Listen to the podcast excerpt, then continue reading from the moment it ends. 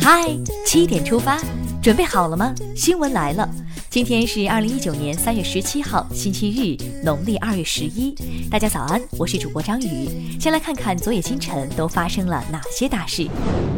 系列采访实录：习近平在正定，近日由中共中央党校出版社出版，在全国发行。十五号晚播出的中央广播电视总台二零一九年三幺五晚会，多家企业被曝光。在晚会现场，市场监管部门立即部署查处行动。截至目前，多家企业被查处，另有部分企业公开回应并致歉。早知今日，何必当初？闪富变闪媒，这是真的吗？十五号晚的三幺五晚会对闪付功能存在隔空盗刷的风险，对广大消费者进行消费预警。十六号，中国银联对此进行回应，将进一步提高技术防控水平，确认盗刷全额赔付。再来关注山西襄宁县山体滑坡的最新情况。十五号十八时许，山西省临汾市枣岭乡发生一起山体滑坡，导致房屋垮塌。接报后，应急管理部立即启动应急响应。截至十六号十五点，已救出被困人员二十人，垮塌共造成七人死亡、十三人受伤，另有十三人失联。国家卫健委已调派专家紧急赶赴事发地，开展医学救援工作。证监会近日印发二零一九年度立法工作计划。拟制定修改的规章类立法项目合计二十八件，其中列入力争年内出台的重点项目十三件，列入需要抓紧研究择机出台的项目十五件。国家发展和改革委员会原党组成员、副主任、国家能源局原党组书记、局长努尔白克力严重违纪违法，被开除党籍和公职。接下来关注一条总台独家内容。早春三月，从激荡人心的人民大会堂到万物萌发的乡野田间，一幅波澜壮阔的奋斗画卷在中国大地上徐徐展开。幸福都是奋斗出来的，奋斗本身就是一种幸福。中央广播电视总台央视网这首走心 MV 献给每一位奋斗者。感兴趣的朋友可以在今天的嗨七点出发中点击观看。再来刷新一组国内资讯，首先来关注天气。十六到十八号，北方将率先开始一波升温浪潮，华北、西北、东北多地最高气温将陆续创下今年新高。另外，南方新一轮降雨将再度上线，江南、华南及西南地区东部将有小到中雨。这是北边日出南边雨的节奏。常住人口数据来了，近期多省份二零一八年度常住人口数据陆续出炉，截至目前，已有二十四省份发布国民经济和社会发展统计公报。其中，广东、山东常住人口均破亿，北京、辽宁常住人口负增长。水立方变身启动。近日，二零二二年北京冬奥会冬残奥会比赛场馆、国家游泳中心冬奥会冰壶场馆改造项目进入全面改造阶段，水立方正式开始向冰立方变身，期待华丽变身。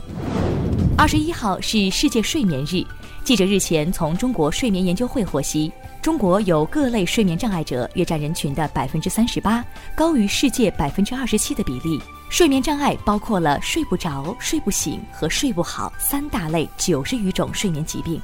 三大类占了俩，晚上睡不着，早上睡不醒，一脚踹坏电梯门，你信吗？十三号，广东佛山一小区业主在乘坐电梯时抬腿踹电梯，电梯门竟然瞬间崩裂。物业要求业主全额赔偿。业主称他是想踢掉电梯门上的一只蚊子，并质疑是电梯质量有问题。双方还在协调中。网友表示：“我只关心蚊子还好吗？”千呼万唤始出来，国足教鞭教卡帅。十五号，中国足协公布男足国家队集训名单，卡纳瓦罗将作为新任主教练带队参加中国杯。现在还在说车厘子自由，你 out 了。现在的热门话题是香椿自由。三月一到，一大波春季限定的时蔬陆续上市，香椿自由成新一代的炫富标志。有人在网上做了一个换算表，一斤香椿的价格等于三十九只小龙虾、十只鲍鱼、一只波士顿龙虾。二零一九年第一季度，你香椿自由了吗？聊完身边事，再把目光转向国际。当地时间十五号，马来西亚沙巴一辆载有十六名中国游客的大巴车失控翻覆，四名男性游客受伤，其中一人伤势严重，已送医急救。再来关注新西兰枪击事件。新西兰南岛克莱斯特彻奇清真寺枪击事件发生后，一名男性犯罪嫌疑人十六号在当地出庭受审。犯罪嫌疑人名叫布伦顿·哈里森·塔兰特，现年二十八岁，被控犯谋杀罪。据警方发布的消息，目前至少有四名犯罪嫌疑人被捕，其中一名为女性。美国总统特朗普十五号否决一项国会决议，该决议叫停他此前宣布的美国南部边境出现国家紧急状态。这是特朗普在其任内首次行使否决权。边境墙与英国脱欧，哪个能首先迎来大结局？联合国十五号在纽约总部举行敬献花圈仪式，悼念近日在埃塞俄比亚航空公司坠机事故中遇难的联合国工作人员，并为所有遇难者默哀。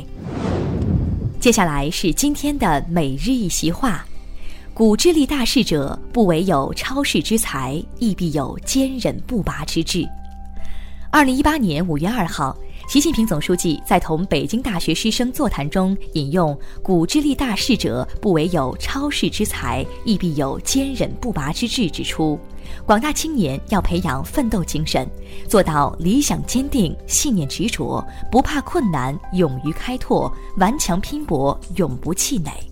古之立大事者，不惟有超世之才，亦必有坚忍不拔之志，出自北宋苏轼的《晁错论》。